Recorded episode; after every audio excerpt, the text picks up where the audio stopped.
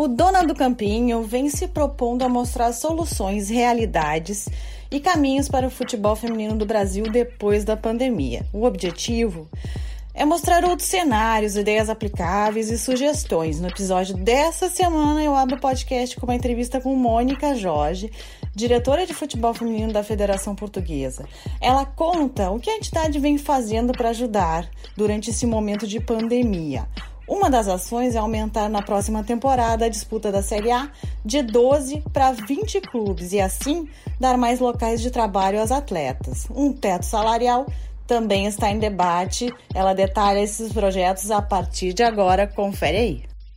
Estava vendo as ações da Federação Portuguesa de Futebol e se aumentou de 12 para 20 clubes os participantes né, da primeira divisão da Liga Feminina para uhum. a época de 2020 e 2021, né? Essa é a Sim. principal ação visando salvar um pouco as equipes, né, que na sua maioria são amadoras, mas uh, e campeonato é, temos três equipes em Portugal que não são, mas é a principal ação para tentar salvar o futebol feminino que pode sofrer mais? É, a federação, a nossa federação entendeu que era um momento complicado, crucial até, porque, eh, como não sei se sabe, mas há muito pouco tempo o desenvolvimento do futebol feminino em Portugal uh, teve uh, o seu investimento em 3, 4 anos, 5 anos, com um plano estratégico de desenvolvimento para o futebol feminino.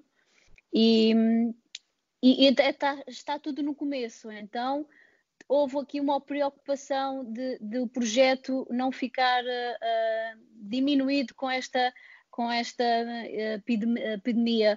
E portanto o que, é, o que é que começa a acontecer, começamos a, a, a, ter que provavelmente às vezes ter que dar que ter medidas de alguma contenção um, com o objetivo de todos os clubes poderem continuar o seu projeto uh, e de aderência ao futebol feminino, que é muito recente aqui em Portugal. Uh, muitos clubes aderiram ao futebol feminino, alguns clubes que têm, uh, neste caso, que estão inseridos na, nas ligas profissionais masculinas, aderiram ao futebol feminino há um ano, há dois anos três anos no máximo, e então o projeto é muito recente. Então, para o que a nossa federação entendeu, que, que era preciso provavelmente dar um passo um pouco mais alargado, não tão rápido, mas um pouco mais uh, demorado e, e, avaliando as consequências desta epidemia que, que pode ser uh, complicada para todos, não só para o futebol feminino, mas também para a formação e para outras modalidades, não é?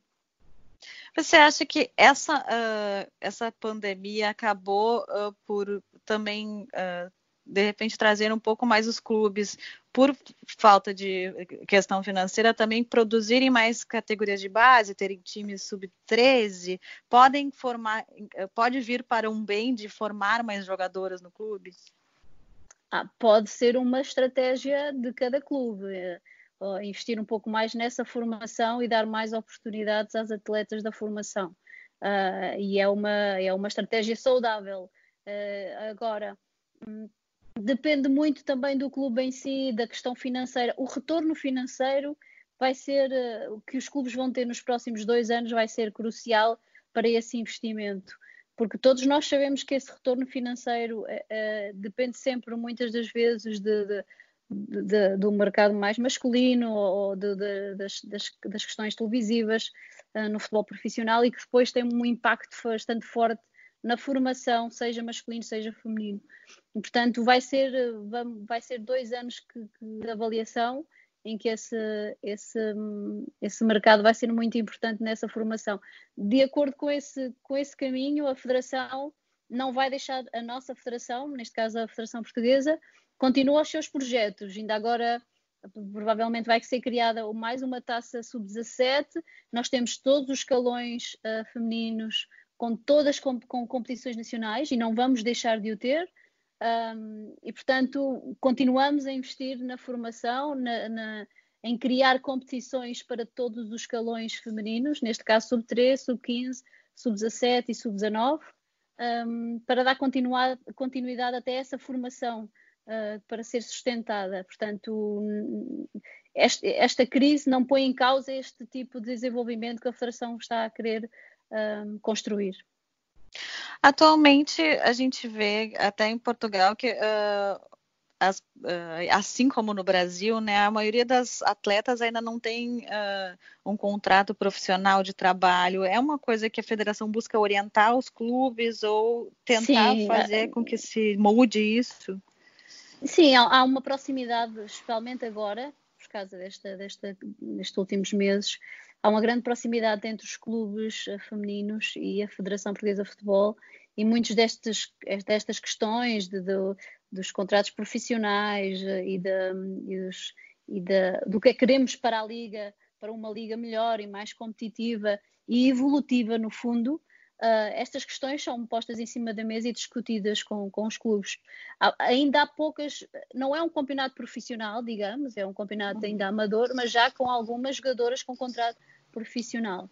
Uh, e depois também uh, o sindicato, aqui se chama o Sindicato dos Jogadores, que defende também o papel da jogadora também começa a ter um papel muito importante na defesa da jogadora, aliado também ao nosso trabalho da Federação, e acabamos por defender também uh, questões de, de, de, de, igual parceria e, portanto, de, igual, de iguais condições também para, para a atleta no feminino, quer para o masculino. Portanto, temos essas preocupações de futuro, apesar de ainda é um, um número baixo de, de, atletas com contrato profissional, comparativamente a outras ligas mais competitivas e com mais anos uhum. já de trabalho e desenvolvimento.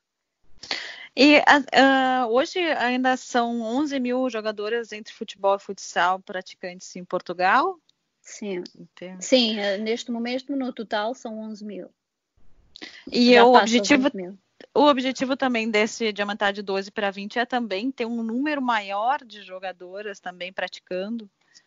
Sim, neste caso, passar também era porque era essencial também que, que tenhamos mais atletas, que haja mais motivação para a competição, que haja mais atletas a praticar e a Liga teve um, um ano muito positivo neste último ano, a Liga Portuguesa teve, Feminina teve um, um, ano muito positivo, muito atrativo, com vários jogos na televisão, portanto todas as jogadoras gostavam, gostam e gostariam de jogar na Primeira Liga, na Liga mais importante feminina portuguesa, e, e, depois também para dar continuidade aos projetos que têm sido bastante positivos e bastante ricos uh, de equipas que estavam na segunda divisão, com, com projetos bem conseguidos também para dar uh, algum apoio nesse sentido e alguma forte motivação para dar continuidade a estes projetos. Portanto, acho que é essencial o foco das duas coisas, a competição e a promoção e a motivação, uh, ainda nesta fase em que estamos da Liga Portuguesa. E como é que uh, funciona também em relação uh, aos clubes que são profissionais, né? O Braga, o Sporting e o Benfica. O Benfica que entrou recentemente também trouxe uh, grandes jogadoras, né? Até a Darlene, que nossa jogadora que já uhum. jogou na seleção. Como é que funciona? Vocês têm um projeto de colocar um teto salarial para igualar a competição?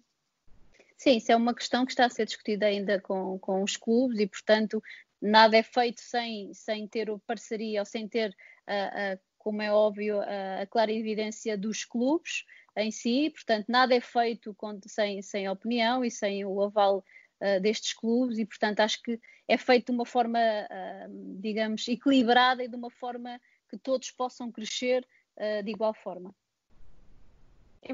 Você vê como vocês têm um planejamento de, de anos, assim, daqui a cinco anos, um objetivo é um planejamento a longo prazo, porque muitas vezes eu noto que no futebol feminino se, se quer o imediato, né? Não se pensa no trabalho a longo prazo.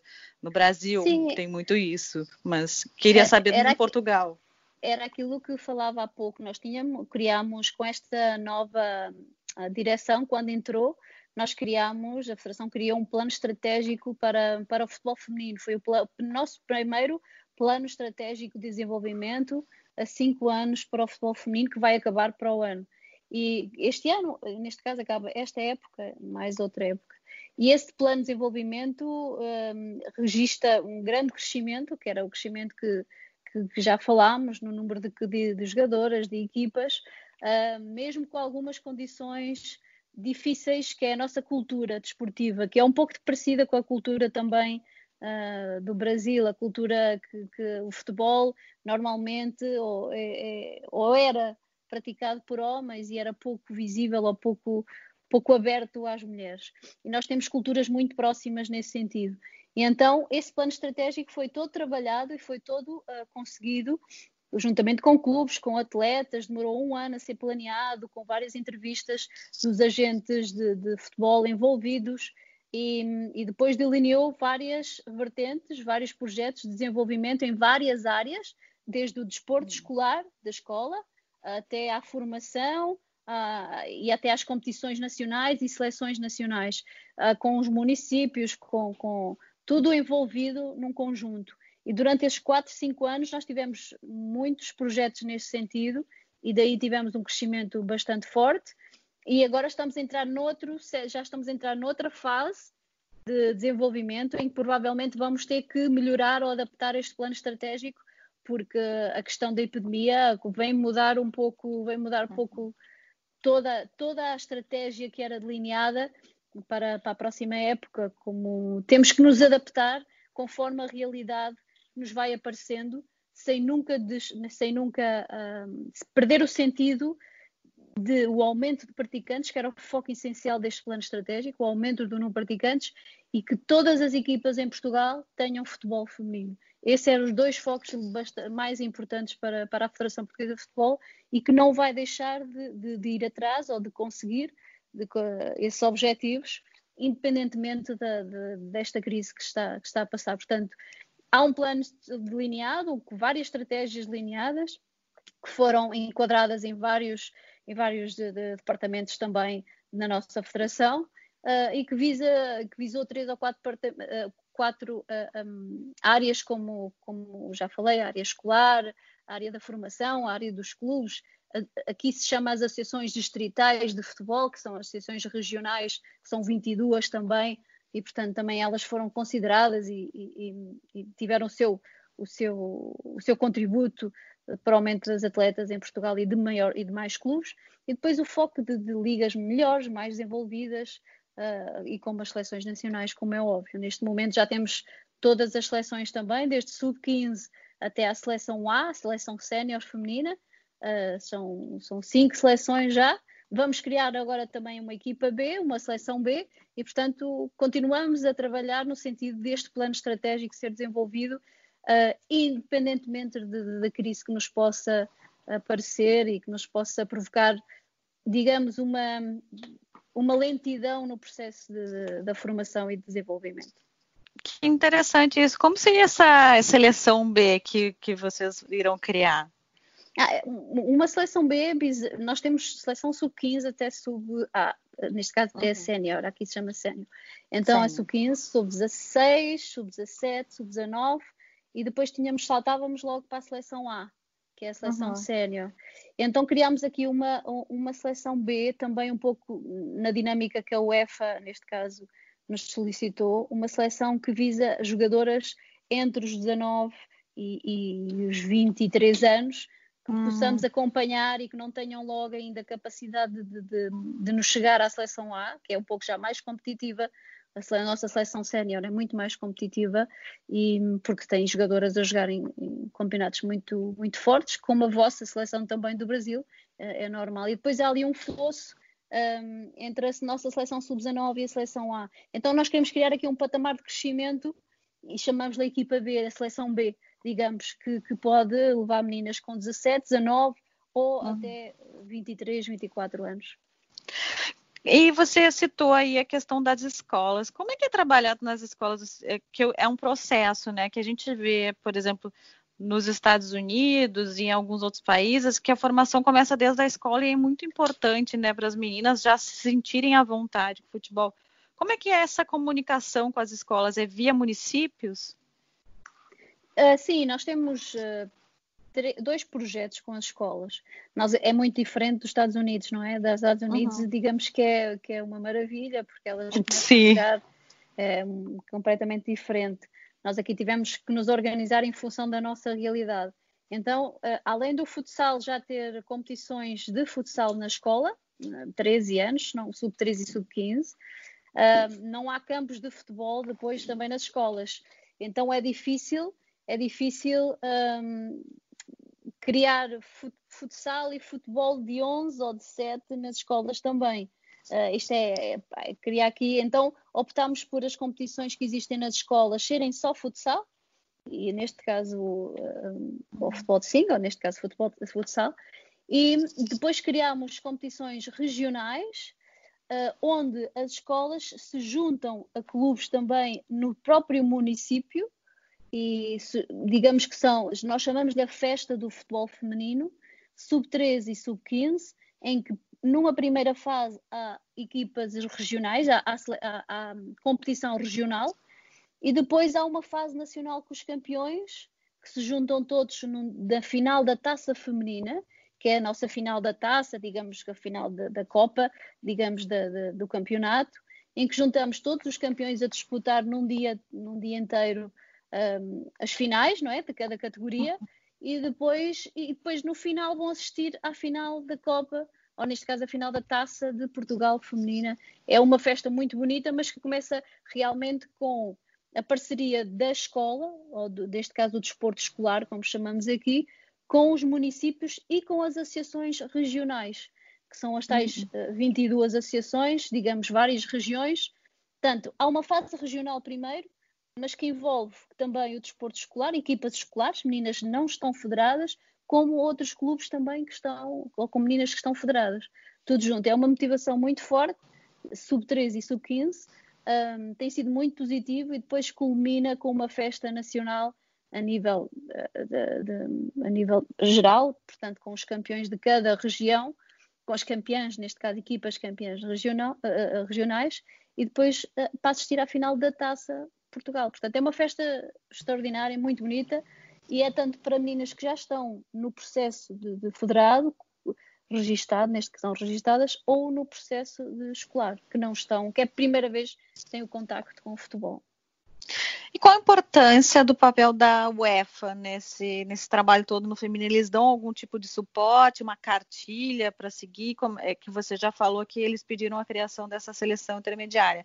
Qual o papel Sim, da UEFA? Temos, a UEFA tem sido importante porque sempre nos projetos todos que nós queremos uh, começar ou, ou uh, suporta, por exemplo, esta festa do futebol feminino, inicialmente até teve o projeto da FIFA, teve o apoio da FIFA, uh, depois da UEFA, portanto houve ali algum apoio, agora a, a própria federação, a nossa, assume, as, neste caso, essa, essa, essa totalidade do projeto.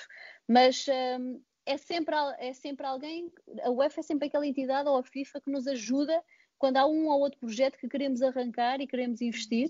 Um, e tem sido fantástica nisso, não podemos dizer que não.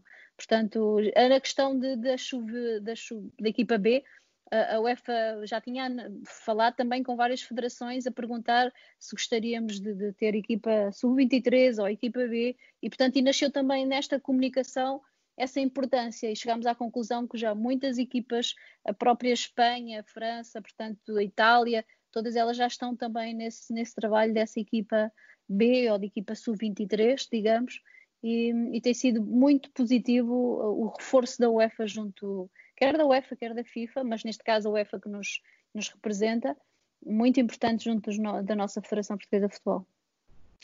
Agora, Mônica, para última perguntinha, qual a importância também do apoio do presidente da Federação Portuguesa, Fernando Gomes, nesse processo todo? Porque uh, o encampamento né, da, da federação é realmente decisivo para colocar em prática diversos projetos e ver o futebol feminino com seu valor. É, tem sido fantástico, não por isso, porque a partir do momento que ele hum, que, para já teve a coragem de convidar uh, uma mulher para ser a primeira mulher na direção da executiva de uma Federação Portuguesa de Futebol. E essa coragem é logo uma mais-valia. Portanto, quando fui convidada, depois de estar vários anos a treinar e de ser selecionadora, treinadora nacional das seleções, um, esse convite foi, foi feito e já revelou de alguma importância que, que, que o presidente uh, Fernando Gomes queria dar à modalidade quando se candidatou à nossa federação. E depois, a partir do momento em que, em que, em que, que se ganhou as eleições e que começou o projeto, a primeira, uh, logo o primeiro o investimento e o primeiro, um, uma das primeiras etapas que queria ver desenvolvida era o futebol feminino. E a partir daí, pronto, deu-nos o apoio total para podermos fazer o nosso primeiro projeto, o plano estratégico do futebol feminino, e tem sido constantemente, digamos, exigente nesta, neste envolvimento. Uh, neste momento está, está, estamos a repensar, remodelar este projeto e é um dos primeiros, um dos primeiros impulsionadores, um dos primeiros um, pessoas a exigir que haja cada vez mais atletas a jogar futebol no feminino e cada vez mais clubes. E, portanto, é uma pessoa muito atenta ao desenvolvimento não só a nível internacional e não quer que a nossa Federação Portuguesa uh, fuja muito dos patamares que as outras federações também estão a trabalhar neste plano de desenvolvimento feminino. Portanto, tem sido fantástico o apoio dele, sem, sem dúvida, a primeira pessoa e a pessoa responsável por este envolvimento é, é, o, é o nosso presidente. Uh, para encerrar mesmo, agora eu prometo, Mônica. Não faz Olha mal, só, fica à vontade. Como e como qual a importância de colocar você no cargo, uma pessoa que tem intimidade com o futebol feminino, tem experiência? Eh, qual a importância também de ter uma pessoa ligada à modalidade nesse momento no cargo? Eu acho, eu defendo que é muito importante estar sempre as pessoas ligadas à modalidade que vêm da modalidade, seja homem, seja mulher. Acho que as, as duas pessoas podem fazer muito bem o trabalho de desenvolvimento e de promoção da modalidade. Um, no meu caso foi importante porque estando eu antes de ser diretora estive como uh, durante uh, se não me engano sete anos mais cinco, uma volta de 12 anos mais ou menos como uh, como treinadora assistente e treinadora depois principal e percorri Portugal inteiro, uh, lidei com as realidades, sabia perfeitamente o, o, que era necessário também para o seu desenvolvimento, o, tinha um profundo conhecimento das atletas, das suas, das suas dificuldades, uh, também dos clubes, porque visitávamos os clubes todos os fins de semana, íamos ver jogos, como vamos atualmente.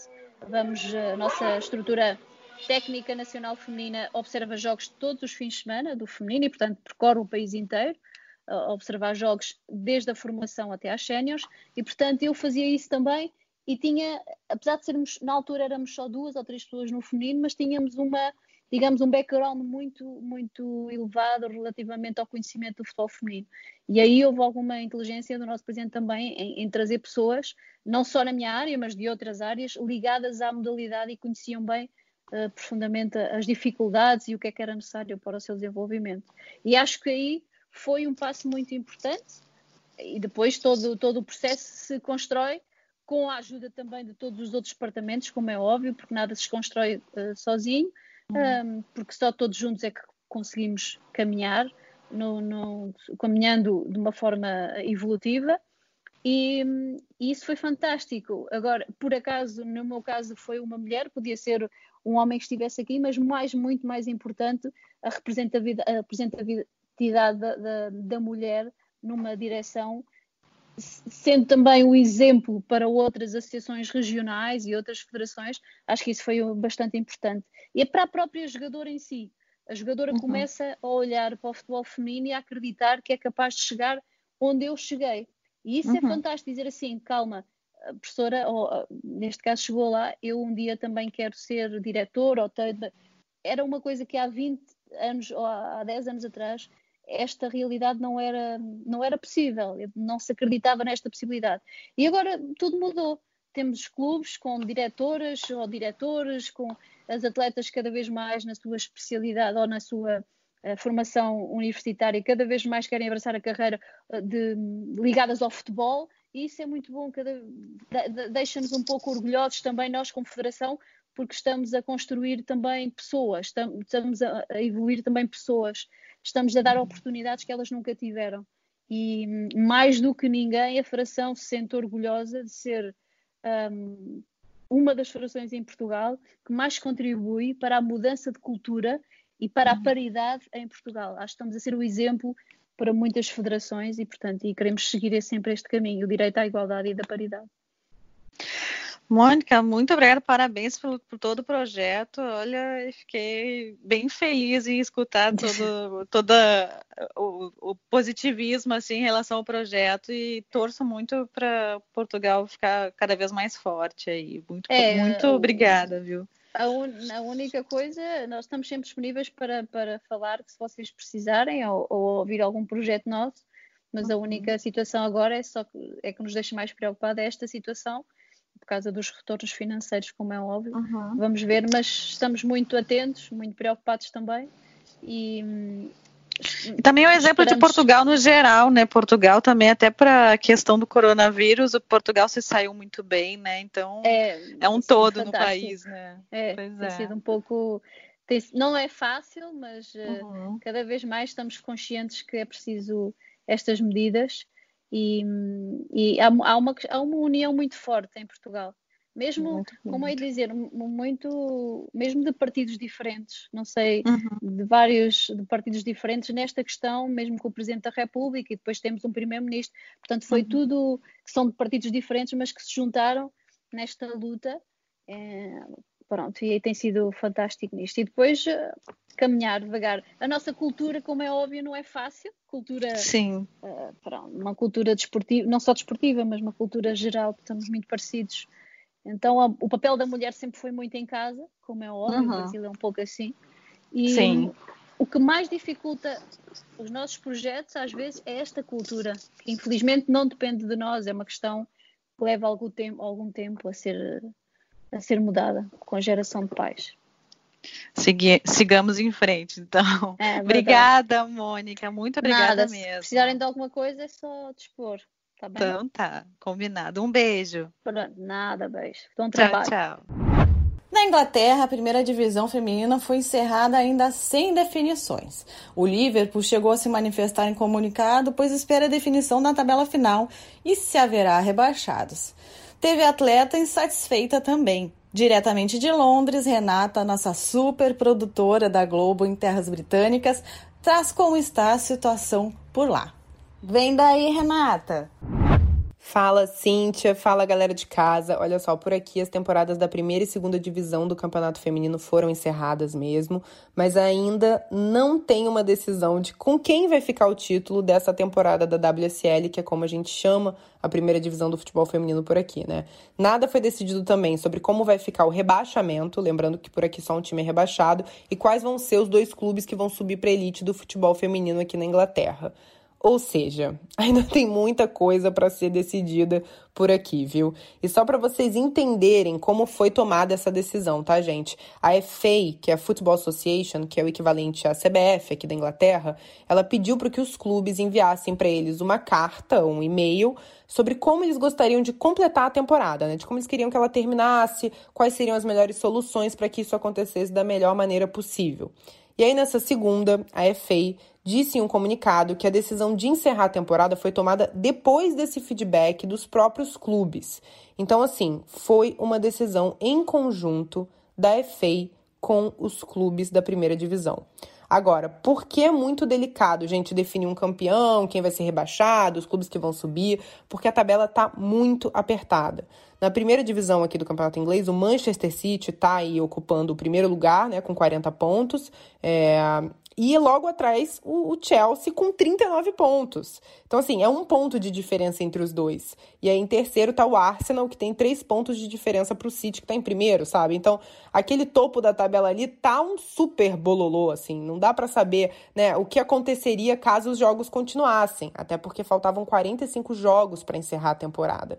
E já na parte do rebaixamento, a mesma situação. O Liverpool estava em último na tabela, com seis pontos, e o Bigman com sete pontos. Só um ponto de diferença. Então, se continuasse o campeonato, claro que existia muita chance né, de talvez isso se inverter, a tabela mudar. Então, a FA está pensando seriamente na opção de não ter rebaixamento, né, de não rebaixar nenhum time nessa temporada. E aí, ano que vem, é, a, o campeonato inglês começaria com 13 times né, na primeira divisão.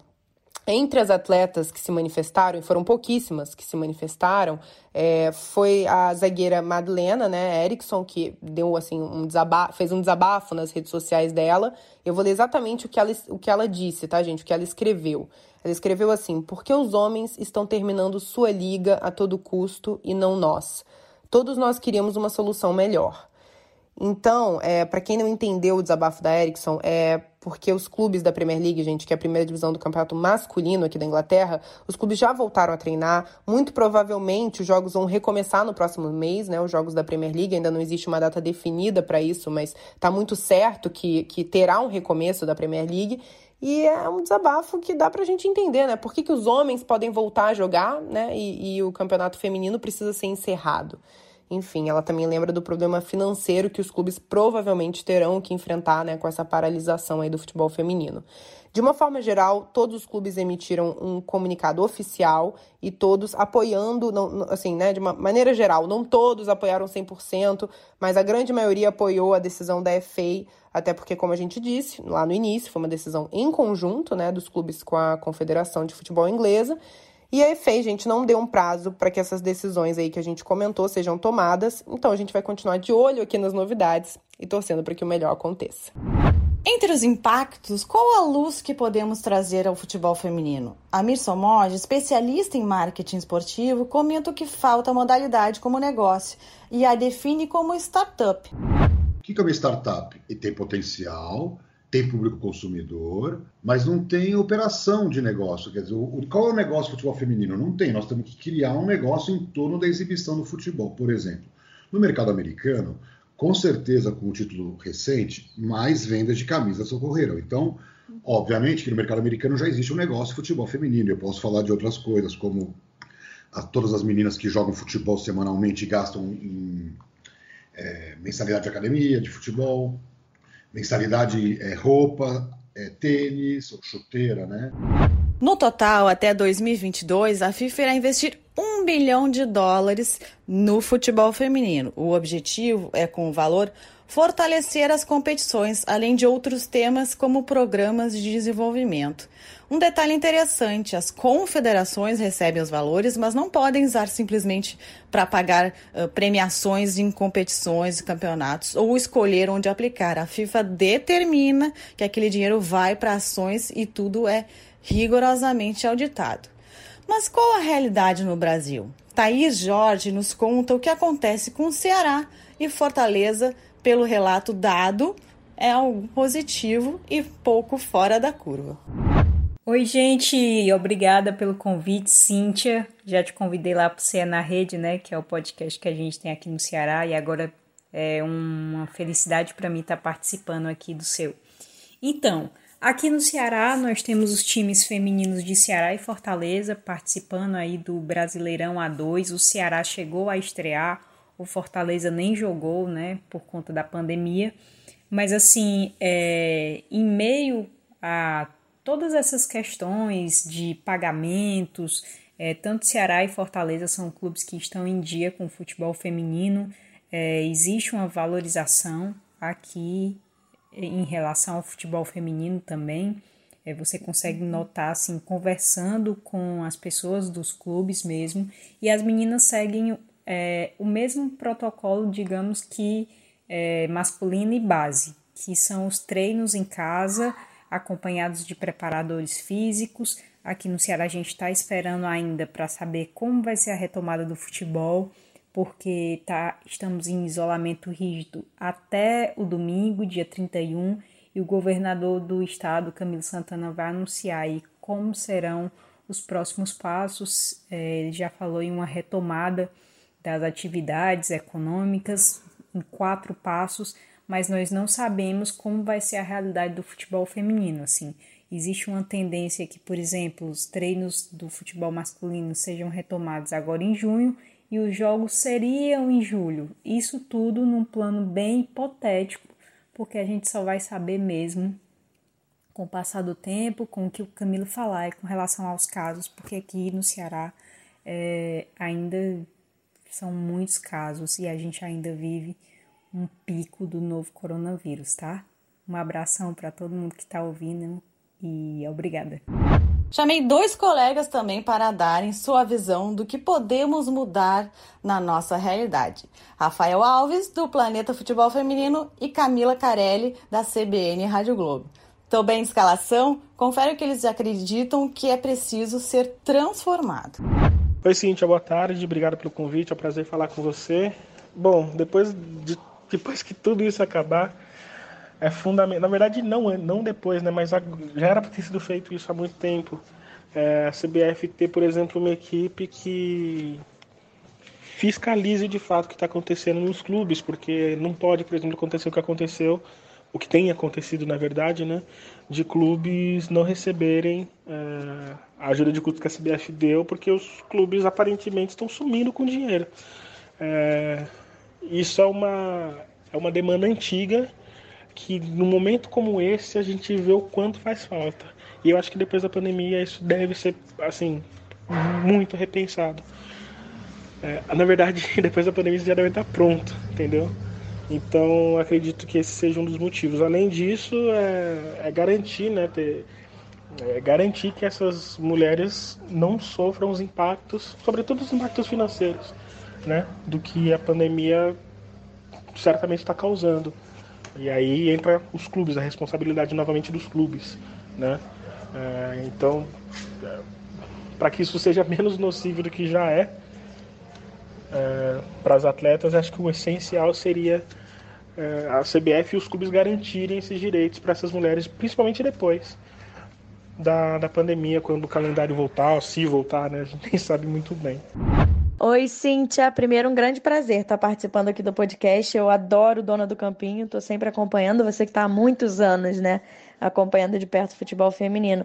Eu acho que o que a gente percebeu nessa parada e que é o grande problema, talvez, na modalidade no Brasil, acho que ainda é a questão do amadorismo, né? A falta de profissionalização deixou as atletas muito expostas, né? Já são jogadoras que passam muitas dificuldades em situações normais, mas quando a gente chega numa pandemia, nas crises financeiras dos clubes, elas são ainda mais expostas, perdem contratos, é, não tem às vezes mesmo como se sustentar, porque não recebem ajuda de custo, não tem como manter um outro emprego, não tem como permanecer nos clubes onde às vezes elas ficam alojadas, né? Não é o estado, as suas casas, não é o estado onde elas nasceram, onde as famílias estão, enfim. Eu acho que a gente percebeu que a falta de profissionalização deixa demais essas atletas expostas, permite que os clubes, por exemplo, dispensem para depois contratar.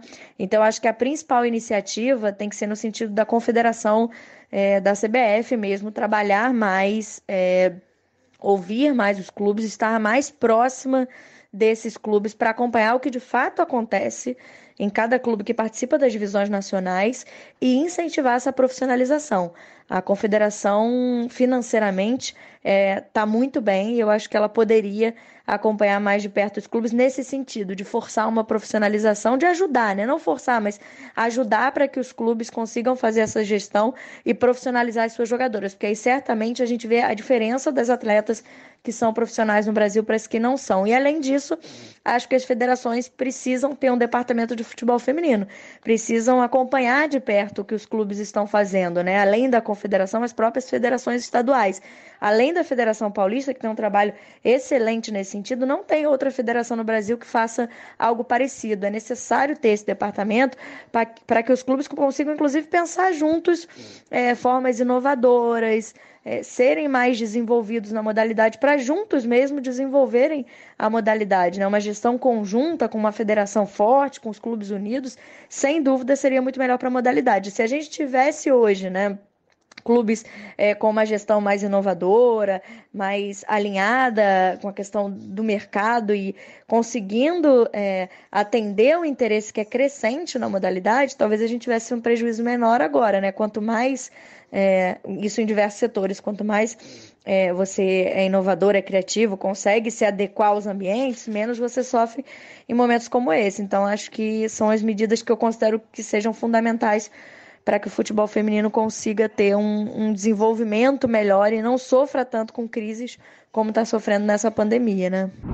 Curtiu a edição do Dona do Campinho? Eu volto na próxima semana com mais atrações envolvendo o futebol feminino, soluções, ideias e também entrevistas. Quem quiser mandar sugestões, só ir lá no Twitter Cintia Barlem. Então, até a próxima semana, até lá, um beijo e fiquem bem. Dona do Campinho.